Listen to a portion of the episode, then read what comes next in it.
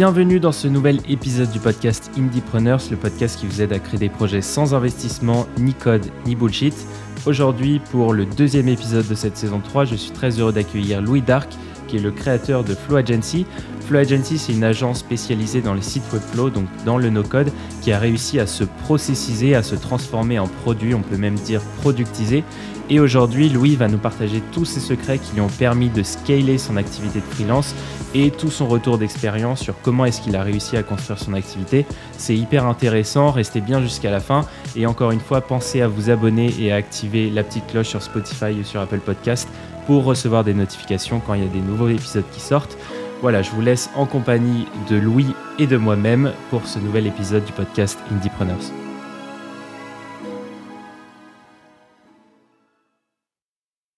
Salut Louis, merci d'avoir accepté mon invitation au podcast euh, Indiepreneur. Je suis très content de te recevoir parce que ça fait euh, un petit moment que je suis tes aventures euh, sur Flow Agency principalement.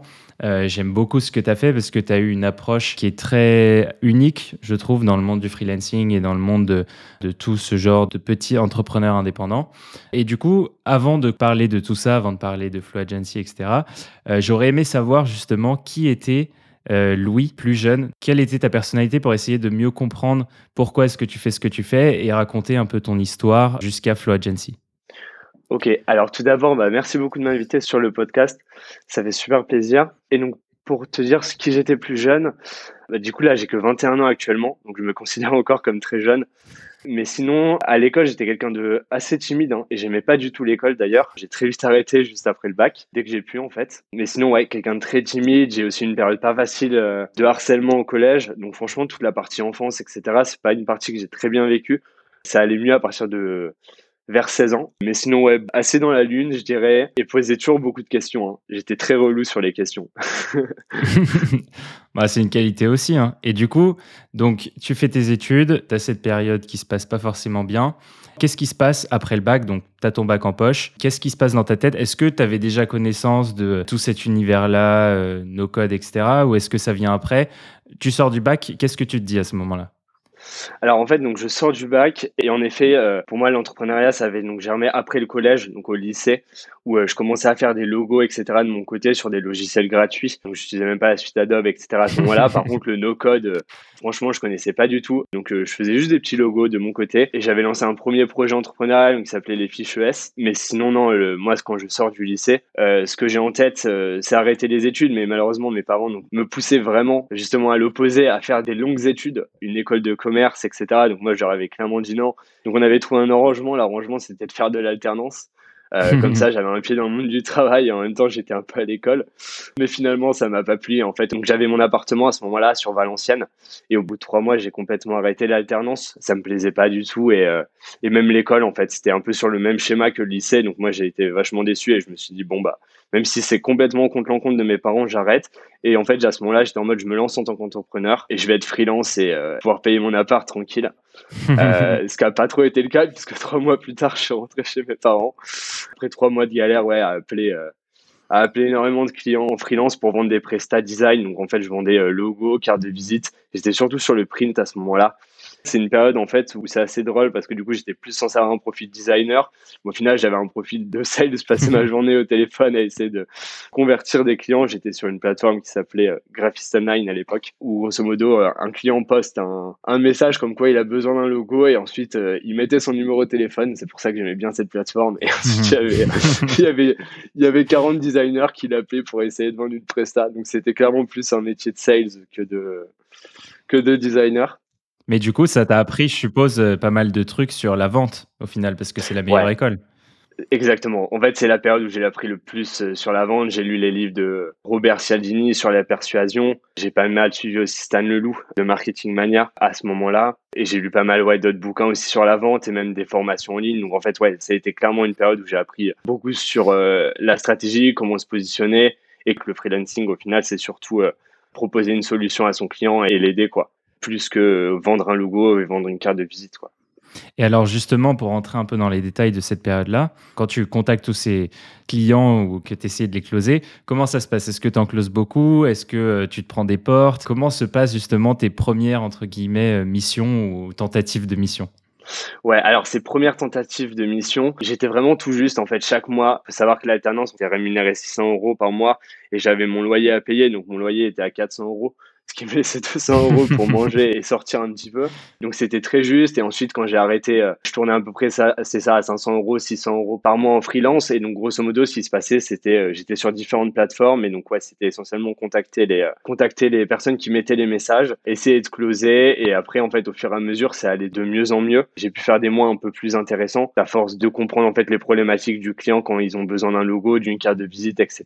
Et c'est surtout en fait la réactivité qui paye à ces moments-là. Quand le client cherche quelqu'un en fait, euh, être dans les premiers à répondre à son message, c'est un facteur qui est super important, ce qui n'est pas forcément rationnel, etc. Ouais, tu le vois d'ailleurs très bien parce que de mémoire, Fiverr, le site où il y a pas mal de jobs pour freelance, etc., euh, met vachement l'accent sur la réactivité et en fonction de ton temps de réponse, tu es plus ou moins mis en avant et c'est un peu la vérité pour toutes les plateformes.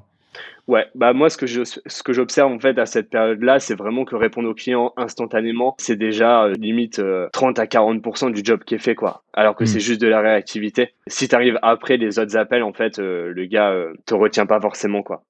Mais du coup, tu faisais quoi? Tu passais la journée sur le site à attendre les nouveaux postes ou comment ça se passe? C'est ça, en fait, grosso modo, c'était surtout ça, euh, attendre qu'il y ait les nouvelles missions qui passent. Après, à côté, je m'entraînais à faire des logos. J'ai un dossier où il y a plus de 1000 logos que je faisais. Et en fait, je m'étais vraiment spécialisé sur la création de logos.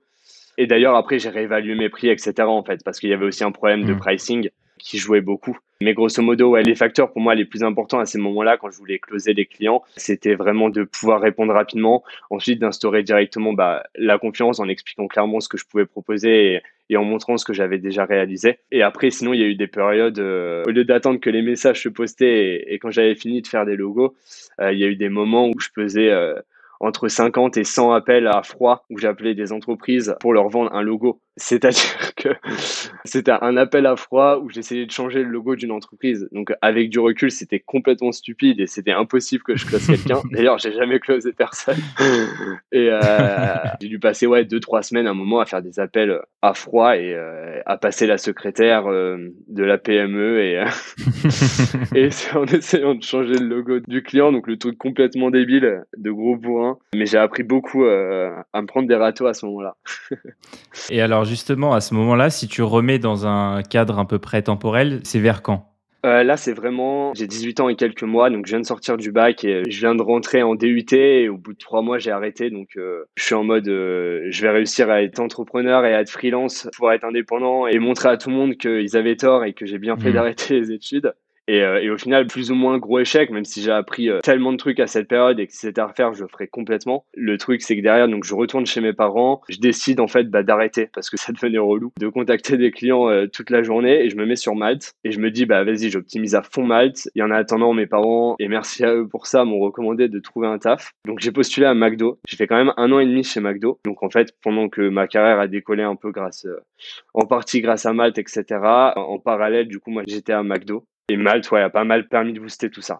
Donc, tu étais euh, à McDo, à côté de chez tes parents. Euh, comment est-ce que progressivement ça s'est transformé? Alors, comment est-ce que tu as eu tes premières missions? Est-ce que ça s'est fait de manière organique? Est-ce que euh, tu as d'abord baissé ton TJM pour avoir plus de visibilité? Comment est-ce que progressivement tu as pu te détacher de McDo pendant cette année et demie?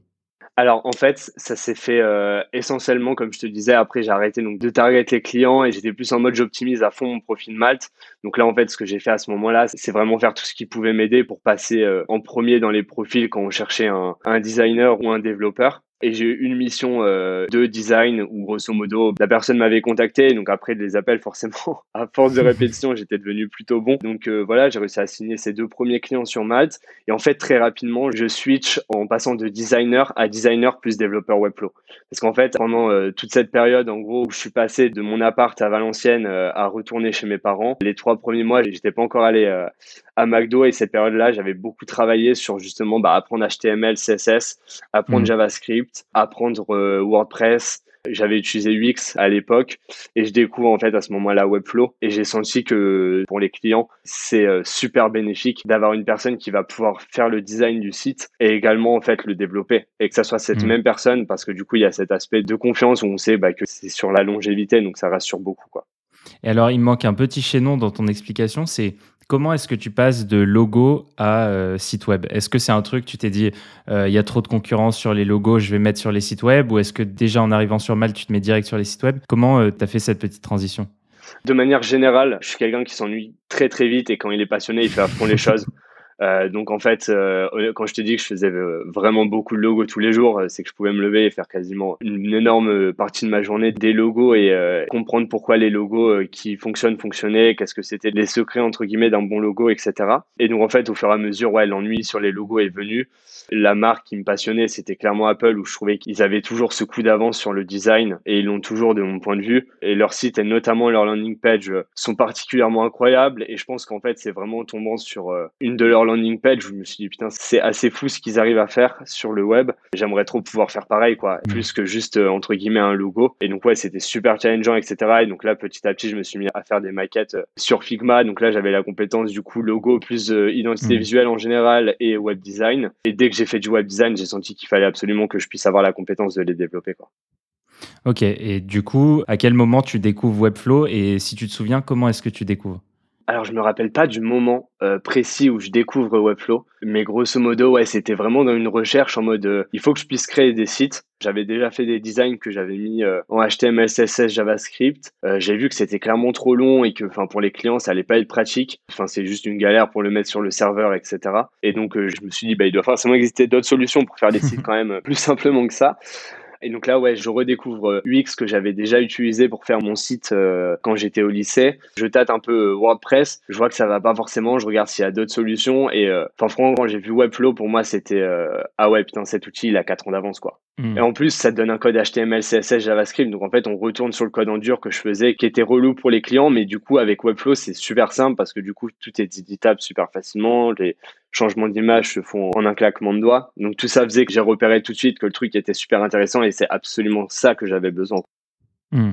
Et alors, du coup, comment est-ce qu'elle se passe euh, ces premières missions sur Webflow Qui te contacte euh, Enfin, il te trouve principalement, je suppose, sur Malte. Mais voilà, raconte-nous un peu comment ça se passe. Et puis, euh, peut-être que pour toi, malgré tout, j'imagine que ça devait être, par exemple, des plus gros budgets que pour un logo. Comment est-ce que tu gères ça? Est-ce que tu te sous-prices au début Enfin, voilà, raconte un peu tout, tout ce passage. Alors, Déjà, le moment où moi j'ai commencé à bien grossir euh, sur Malte, c'est en ayant un TGM qui était supérieur à celui du marché. C'est-à-dire qu'en fait, je pense qu'il n'y a aucun intérêt à n'importe quel moment de se sous-pricer ou de mettre un prix qui est plus bas. Quasiment toutes les boîtes, en fait, elles cherchent des freelances qui sont bons et en fait, euh, du coup, instinctivement, ils vont vers des prix qui sont plus hauts, en fait.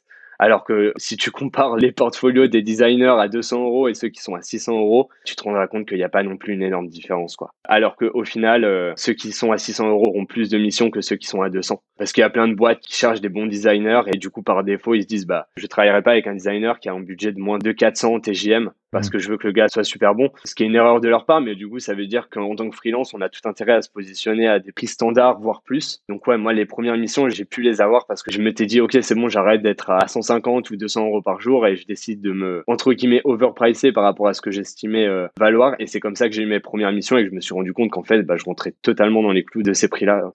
Ok.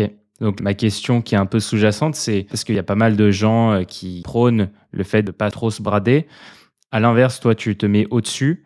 Euh, mais qu'est-ce que tu penses justement de tous les freelances qui sont un peu dans un espèce de ventre mou où évidemment, bah, plus tu avances dans le temps, plus mal t'es connu, plus il y a de designers Webflow qui viennent. Et du coup, ils sont à peu près tous au même prix. Comment est-ce que tu fais pour te différencier quand justement tu es au milieu de tous ces mecs qui sont au même prix, entre guillemets? C'est une bonne question, surtout que moi, j'estime que j'ai bien innové sur Mal dans le sens où j'ai clairement réussi à me différencier. Et en fait, il y a deux choses. Déjà, la première, c'est tester, tester, tester. Et ensuite, c'est de faire des prestats qui sont exceptionnels pour tous les clients. C'est un peu le principe de un gros marketeur aux États-Unis, euh, Seth Godin. Il dit en gros, bah, s'il y a une vache sur le côté de la route, personne ne va la regarder. Par contre, si la vache, elle était violette, tout le monde la regarderait. Ce qui mmh. veut dire par là, c'est qu'en gros, il faut clairement sortir du lot, mais de manière exceptionnelle. Quoi. Il faut que la prestation, le gars, dans un an, il se dise, euh, ouais, j'avais travaillé avec ce freelance-là et, c'est vrai que la presta, elle était ouf. Donc ça, c'est vraiment important pour toutes les missions et en fait, ça vient après être contacté. Donc la question après, c'est comment on se fait contacter.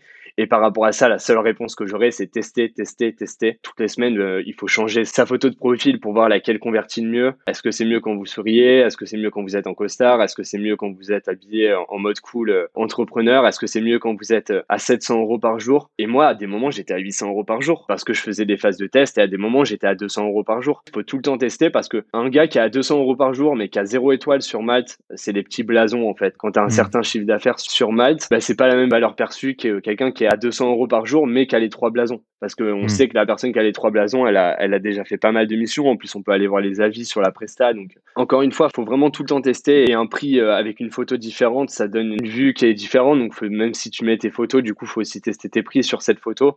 Donc c'est vraiment pour moi beaucoup beaucoup de tests et c'est la seule façon en fait de pouvoir euh, se différencier. Et après, il faut aussi innover, être créatif et se mettre à la place du client. Moi, un truc que pas mal d'autres malteurs ont copié, euh, mais j'en suis fier parce que je sais que c'est moi le premier qui l'a fait, euh, c'était de rajouter tous les logos des logiciels que je maîtrisais sur ma mmh. photo de profil Malte. Et donc du coup, il y avait le logo de Webflow en énorme derrière ma tête. Et mmh. après, j'ai claqué le logo de Airtable, le logo de Figma, le logo de Adobe Illustrator. Enfin bref, tous les logos des logiciels que ces gars-là, ils pouvaient attendre de moi que j'utilise. Et ça, ça, je pense que ça a été un, game changer. Mais pour le coup, là, c'est de la créativité et c'est aussi comment, euh, comment on se présente et qu'est-ce qu'on met en avant, quoi.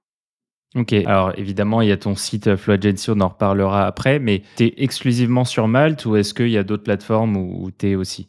On a le LinkedIn aussi de Flow Agency mhm. et le mien. Ensuite, ouais, il y a Malte qui ramène plus de leads euh, quasiment aujourd'hui hein, pour Flow Agency. Mhm. Et après, sur Flow Agency, on est certifié expert par Webflow. Donc, on est sur ah le site euh, expert.webflow.com qui est aussi une bonne source d'acquisition. Voilà. Et après, là, on travaille sur l'amélioration de notre référencement, etc. pour créer d'autres sources d'acquisition. Ok, donc là, en gros, on a passé en revue un peu cette étape euh, freelance. Peut-être que je pourrais un peu fermer cette partie en posant la question. J'en ai beaucoup autour de moi, je pense que tu dois en avoir aussi, qui se posent la question euh, j'ai envie de me mettre en freelance, mais je sais pas quoi faire. Toi qui t'es mis en freelance, qui commence à avoir un certain volume, qui a même réussi euh, sous une certaine forme à transformer ton activité de freelance en un business, qu'est-ce que tu pourrais donner comme conseil à tous ces gens-là qui sont, je sais pas, étudiants, CDI et qui hésitent à se lancer en freelance? Déjà, moi, ce que je remarque à chaque fois sur ce type de profil, c'est qu'il y a une vraie gêne par rapport au prix et ils veulent se mettre sur des prix classiques euh, ou euh, un peu en dessous, etc., à 150 euros, 200 euros. De toute façon, Malte fait un rapport par secteur des TGM moyens. Donc, je dirais que la première étape, s'ils veulent pas s'overpricer ou s'ils veulent pas s'amuser à tester, c'est au moins de se mettre sur les prix du marché parce qu'en dessous, en fait, il y a moins de visibilité, etc. Donc, le premier conseil que je donnerais, ça serait de s'aligner sur les prix. Et ensuite, la deuxième chose, c'est la spécialisation. En fait, le freelancing, c'est tellement concurrentiel aujourd'hui que juste il n'y a pas de choix de se spécialiser ou pas. En fait, la question elle se mhm. pose juste pas. C'est limite une règle aujourd'hui qu'il faut être euh, il faut être spécialisé. Et après ça veut pas dire parce qu'au final tu vois moi je pourrais dire ouais mais euh, tu dis ça Louis mais toi après tu as pris le truc Webflow en plus donc tu t'es pas spécialisé que dans le design. En fait c'est être spécialisé pour répondre à une problématique précise parce qu'il faut pas oublier que être freelance c'est comme n'importe quel business. Il y a un problème et on résout ce problème là. Et donc, à la fin de la journée, on est payé pour aider quelqu'un à résoudre un problème. Et donc, en fait, moi, le problème que je résolvais, c'était en gros de passer du design vers le site. Et en plus, souvent, il y avait des problèmes que leur identité leur plaisait pas. Donc, il y avait une partie de créativité en plus. Mais c'est en gros, le conseil que je leur donnerais, bah ouais, c'est si vous faites des applications, euh, quelle valeur vous pouvez apporter en plus des autres freelances, etc.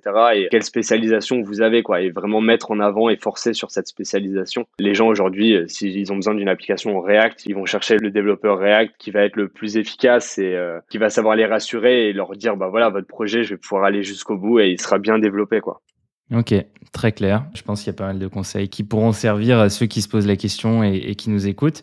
Euh, maintenant, je te propose qu'on passe sur la partie 2 euh, qui est un peu plus consacrée à Flow Agency. Donc, à quel moment est-ce que tu fais le switch dans ta tête? À quel moment tu l'imagines? Et à quel moment est-ce que tu le mets en place? Le switch de OK, j'ai une activité de freelance qui marche bien, j'ai des clients, mais j'ai envie de euh, transformer ça en agence, sûrement pour augmenter aussi euh, la valeur perçue, etc. Mais voilà, quand est-ce que ça devient euh, en tête? Alors ça, ça me vient assez tôt en tête à partir de fin 2020. Donc j'étais encore un petit peu à McDo à ce moment-là. Et en fait, euh, le service de freelance euh, fonctionnait de mieux en mieux. J'avais fait des mois bien plus que satisfaisants. Et je me dis, bah, ça serait bien de pouvoir passer ça à l'échelle. Mais en fait, je voyais clairement que c'est pas parce que tu es un freelance qui a réussi que ton agence, elle pourra réussir dans le sens où en fait, les deux n'ont rien à voir. C'est-à-dire qu'en fait, tu as littéralement des équipes. Quand tu as une agence, même si tu te fais déborder en tant que freelance, en fait, en plaçant tes clients de freelance que tu refusais dans ton agence, tu te rends compte bah, que si tu n'as qu'un canal d'acquisition, bah, il va vite à bout et tu as besoin de trouver d'autres sources d'acquisition. Il faut mettre en place des processus, etc. Donc là, c'est la partie où, pour le coup, euh, je m'en sors plutôt bien grâce à mon expérience, notamment chez McDo. Mmh et en fait, tout ça fait que je me rends compte que j'ai tout intérêt à passer en mode agence, mais aussi que j'en suis complètement incapable parce que c'est littéralement un autre job et je ne voyais pas du coup comment à 19 ans je pouvais euh, recruter d'autres personnes du coup qu'ils allaient sans doute être plus âgés, continuer à développer l'activité, mais en fait tout en faisant en sorte que je sois plus la tête de Flow Agency, c'est-à-dire qu'il allait avoir des chefs de projet, etc. pour gérer les clients et c'est plus moi qui les gère directement. Donc comment j'apprends aux chefs de projet à bien gérer les clients? Enfin, en fait, il y avait un milliard de questions qui faisait que c'était super bloquant et à la fois je voyais qu'il y avait plein d'opportunités à créer une agence en fait. Et en fait donc le switch est ce qui m'a fait basculer en mode j'y vais. Évidemment j'avais eu d'autres appels de personnes qui m'avaient contacté euh, pour créer une agence et j'avais toujours dit non. Et en fait, ce qui m'a fait faire le switch, c'était en janvier 2021. Il y a un gars du coup qui m'appelle, qui s'appelle Maxime Mussari, et qui me dit euh, que le gars a 24 ans, il a build euh, quatre agences. Il y avait déjà deux projets à lui qui avaient planté. Ça, c'était un aspect qui était super intéressant pour moi. Et il y avait une boîte qu'il a réussi à développer aux US. Et le deal, c'était euh, toi, tu me conseilles et tu me dis toutes les erreurs que je dois pas faire. Et moi, j'exécute et je taffe comme quand j'étais en freelance, mais en déléguant, sans faire les erreurs en fait que j'aurais pu commettre si je hmm. l'avais tenté tout seul. Parce que je sais que Flow Agency, en fait, ça m'aurait pris euh, peut-être 5 à 10 ans, en fait, à faire. Euh, et il y aurait limite été trop tard au moment où j'aurais compris le truc pour le faire. Et en fait, avec Maxime, du coup, le fait de monter cette agence avec quelqu'un qui était beaucoup plus euh, expérimenté sur les différentes erreurs qu'on pouvait faire en agence, etc., c'était pour moi le truc qui faisait que il fallait que je me lance à ce moment-là, quoi.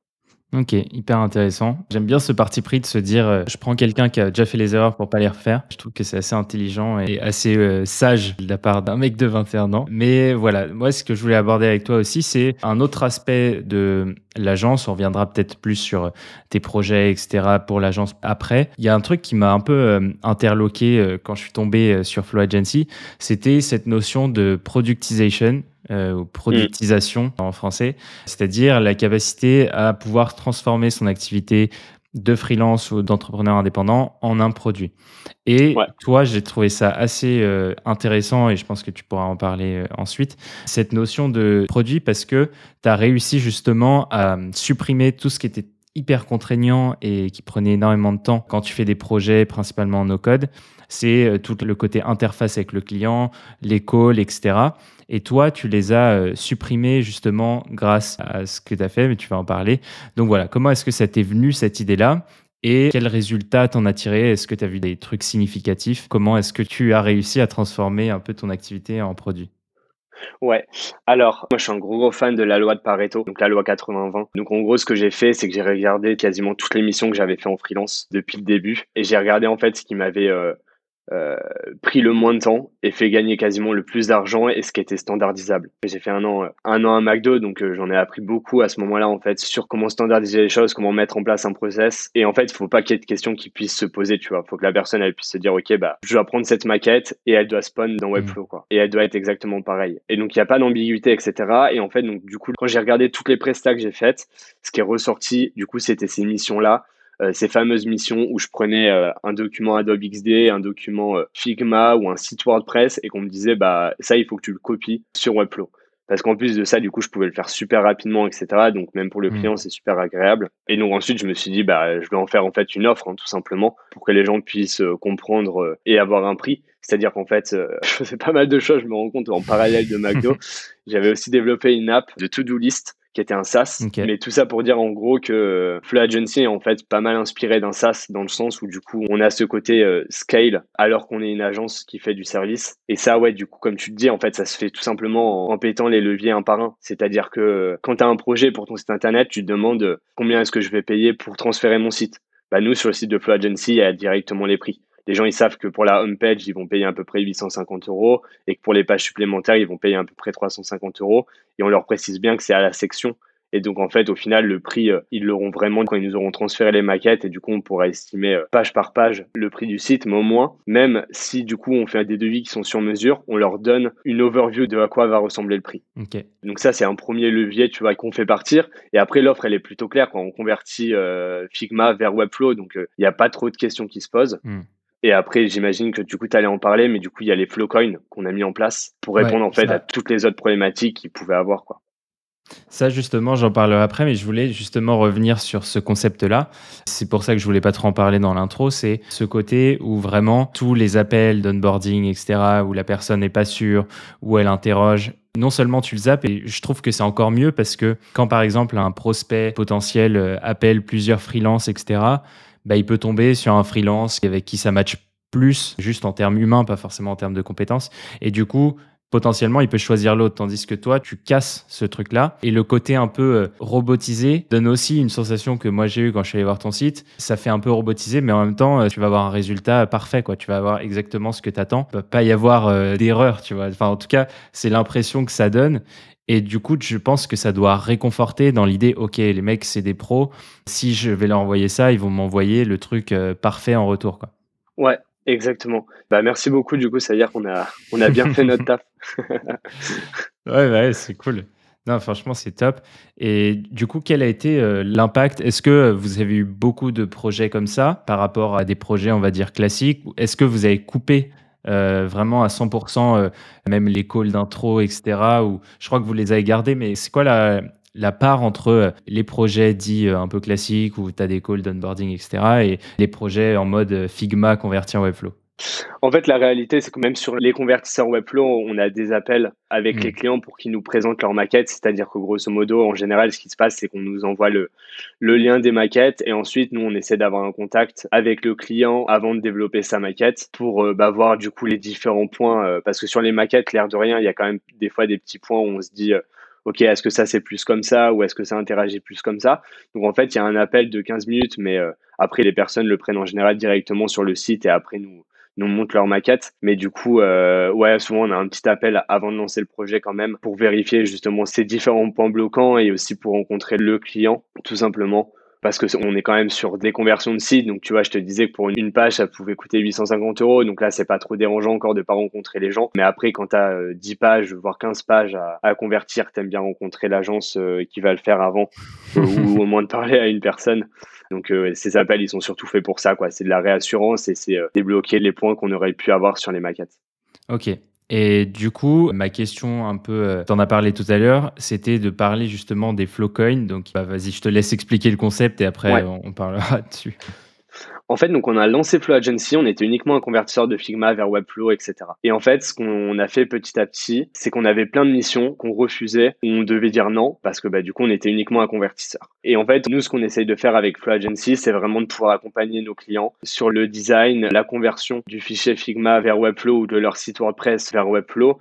Et en fait, après, on s'est rendu compte qu'on les abandonnait, entre guillemets, Mm. Et c'est à partir de là que le Flowcoin a été créé pour répondre du coup à ce problème-là, dont on n'aide pas euh, nos clients jusqu'au bout. Et c'est quelque chose qu'on voulait faire pour avoir vraiment une, une offre globale sur Webflow et pouvoir dire, bah voilà, on développe votre site, mais après on est aussi là si vous avez des problèmes, des questions, ou vous souhaitez être formé sur Webflow ou juste sur la maintenance Webflow. Donc en fait, le Flowcoin s'est imposé de cette manière-là et il y a eu beaucoup, beaucoup de réflexions sur comment on faisait ça. Est-ce qu'on fait à chaque fois un prix sur mesure? Et le problème en fait, c'était euh, si on fait un prix sur mesure à chaque fois, euh, comment on décide facilement du prix etc., etc. Et en fait, ce qu'on s'est dit, pour pouvoir le passer at scale, même si c'est beaucoup plus difficile du coup de passer ça at scale qu'une une conversion euh, de Figma vers Webflow, on s'est dit que la façon la plus simple de le faire, c'était d'avoir un format de une heure parce qu'il y a plein de demandes sur Webflow qui sont très courtes, comme par exemple bah, euh, modifier un slider, euh, mais en fait, tu te rends compte que le truc prend que 10 minutes, quoi. Mais du coup, est-ce que tu factures ton client 10 minutes? C'est un peu galère. Du coup, en fait, ce que euh, moi, après réflexion, j'ai euh, obtenu comme résultat et ce que j'ai testé et qui a fonctionné, c'est vraiment ce système de Flowcoin. Du coup, bah, une heure égale 100 euros. Et nous, en fait, on peut intervenir soit en visio, soit en distanciel à partir d'un brief sur le compte Webflow du client pour faire ces modifications. Et en fait, donc le Flowcoin, du coup, est réutilisable. C'est-à-dire que euh, on a des clients qui nous achètent 5 Flowcoins d'un coup, notamment des agences, parce que après, derrière, ils savent qu'ils nous envoient plusieurs clients et que leurs clients auront des réclamations qui vont sortir du scope et qu'à ce moment là du coup, on prendra les prestats en Flowcoin.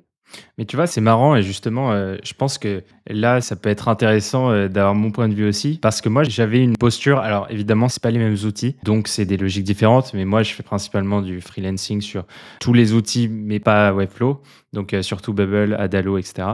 Et moi, j'ai pris un parti pris de toujours refuser en fait les espèces de bug fix, donc l'équivalent de ce que vous traitez avec les Flowcoin, tout simplement parce que potentiellement sur un problème qui a été soumis, la profondeur du problème est beaucoup plus importante parce que la personne a plus ou moins bien, enfin, du coup, plus mal configuré son, son truc que, que, ce qu'on pensait.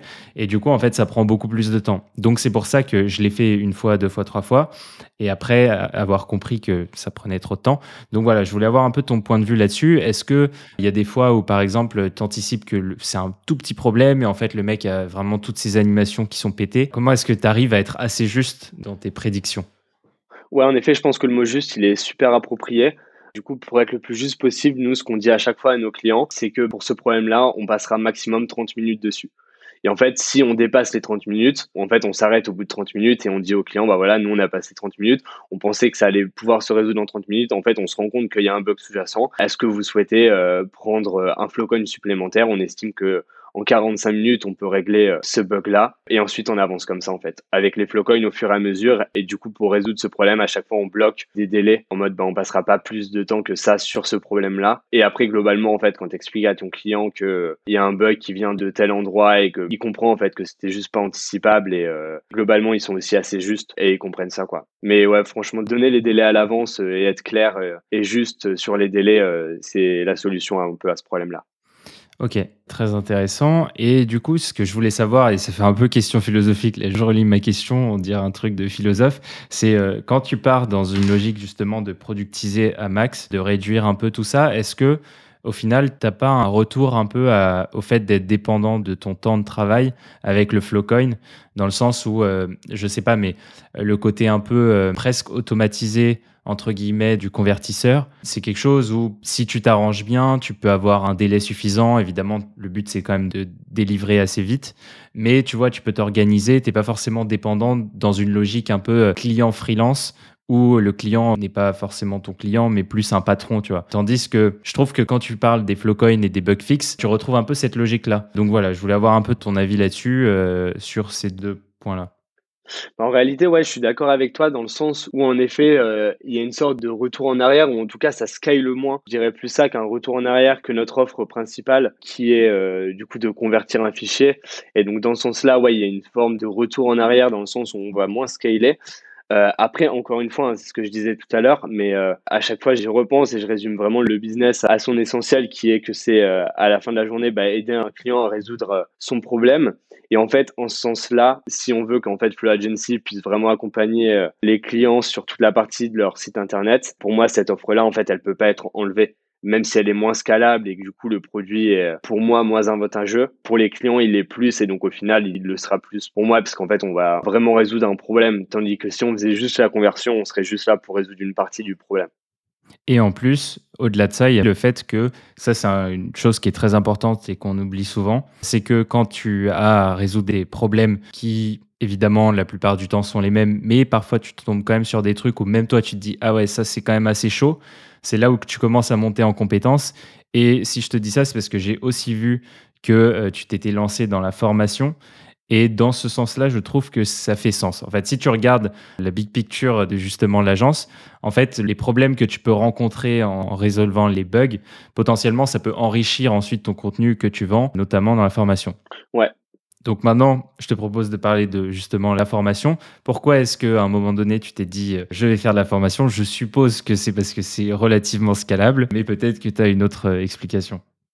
Ouais, complètement. Il y a deux choses. En effet, la formation, c'est assez ouf sur la scalabilité pour le coup. C'est du vrai scale entre guillemets. Après, c'est comme tout. Hein. Enfin, tous les produits répondent encore une fois à un, problème. Et pour le coup, euh, le truc, c'est qu'on avait pas mal de clients qui avaient euh, des problèmes et qui étaient euh, assez facilement résolvables dans une formation notamment changer des textes en fait. Moi, je veux pas qu'un client euh, m'appelle et même s'il utilise un Flowcoin et qu'il achète un Flowcoin pour changer des textes en fait, parce que euh, hmm. on préfère résoudre des problèmes qui sont euh, plus difficiles à résoudre et le former sur le fait de changer ses textes parce que y a rien, c'est super simple quoi sur Webflow. Hmm. Donc en gros, on a fait une formation ouais, pour apprendre en fait à ces personnes-là qui ont euh, un peu peur de mettre les mains pardon dans Webflow, mais qui veulent pas non plus être dépendants d'un freelance ou d'une agence pour changer des textes, des images, des liens et gérer aussi le SEO sur Webflow pour Google. Du coup, ouais, c'est un peu tout ce qu'on permet dans cette formation du coup qui est vraiment destinée euh, bah, pour le coup pour les entrepreneurs etc qui vont pas vouloir connaître Webflow par cœur, mais qui vont juste vouloir entretenir leur site sans être dépendants d'une agence. Et en fait, là où, où c'est euh, au final même intéressant pour nous, mais au final comme pour le client, c'est que bah, quand il va bloquer sur ses textes, sur ses images, etc., donc ça, il pourra les changer tout seul. Mais au final, quand il aura un problème plus gros, comme rajouter une section, etc., à part s'il a pris euh, une formation Webflow ou qu'il s'est formé en autodidacte sur Webflow, au final, il va devoir passer par le système de Flowcoin.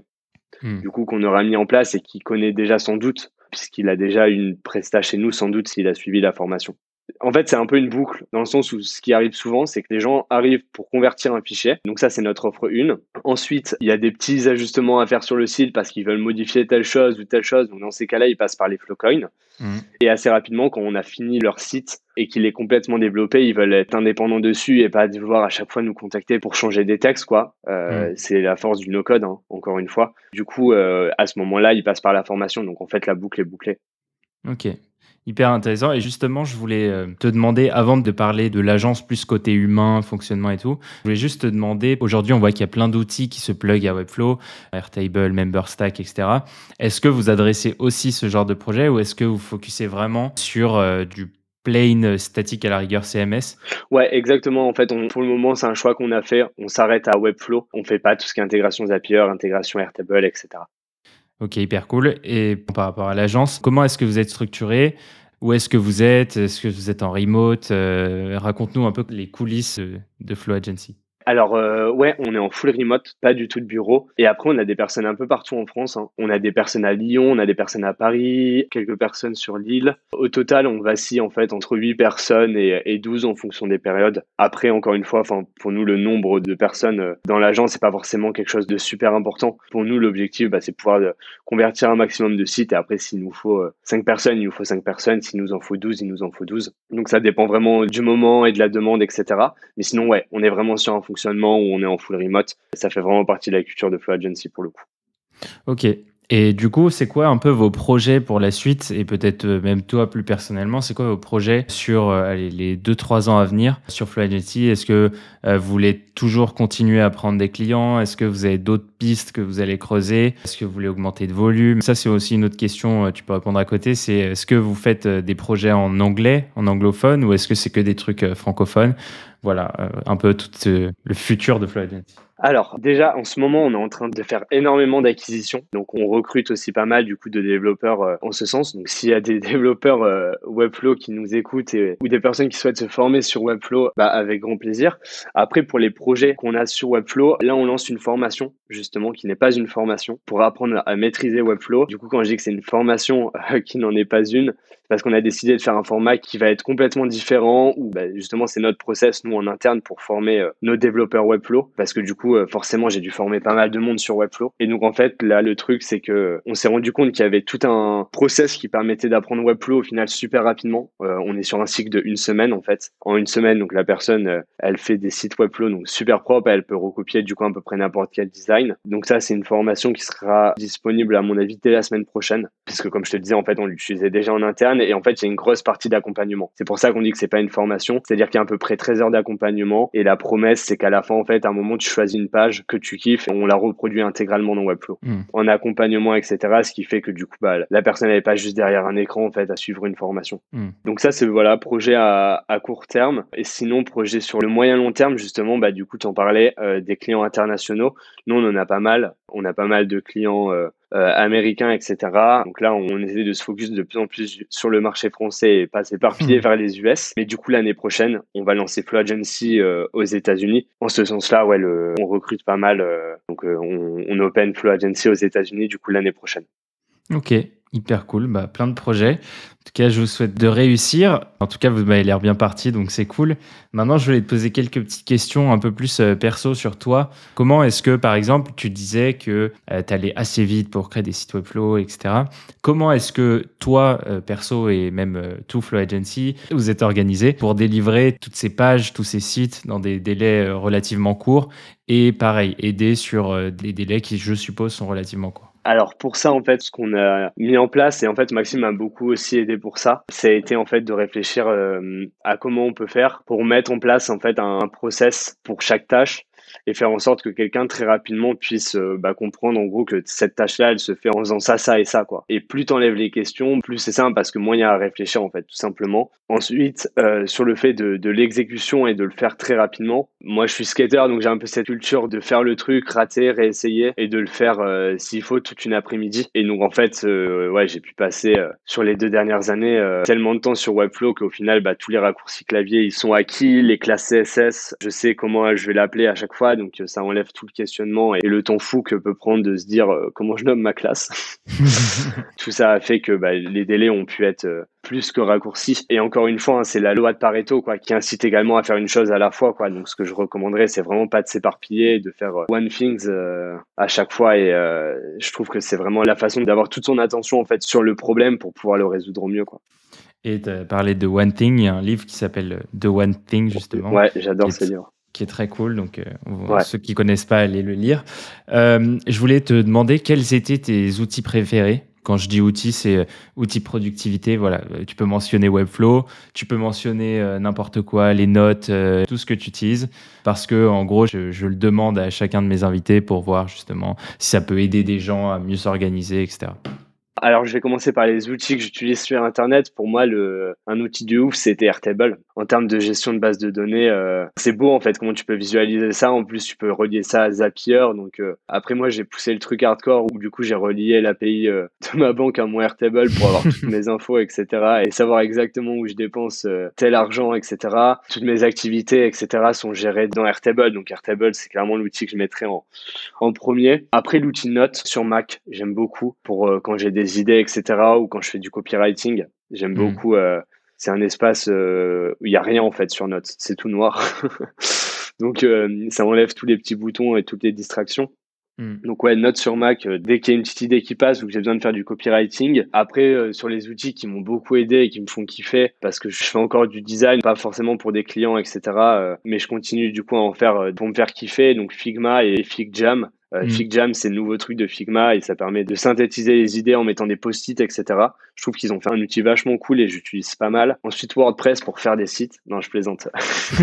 Webflow, Webflow évidemment, pour faire des sites internet. Après, LinkedIn aussi, hein, que je trouve super en termes d'outils. Enfin, quand on fait du B2B en tout cas. Après, moi, j'utilise Procreate sur mon iPad Pro, qui est un logiciel que j'adore aussi. C'est un logiciel de design qui fonctionne avec Apple Pencil, qui permet de faire pas mal mm. d'illustrations, etc.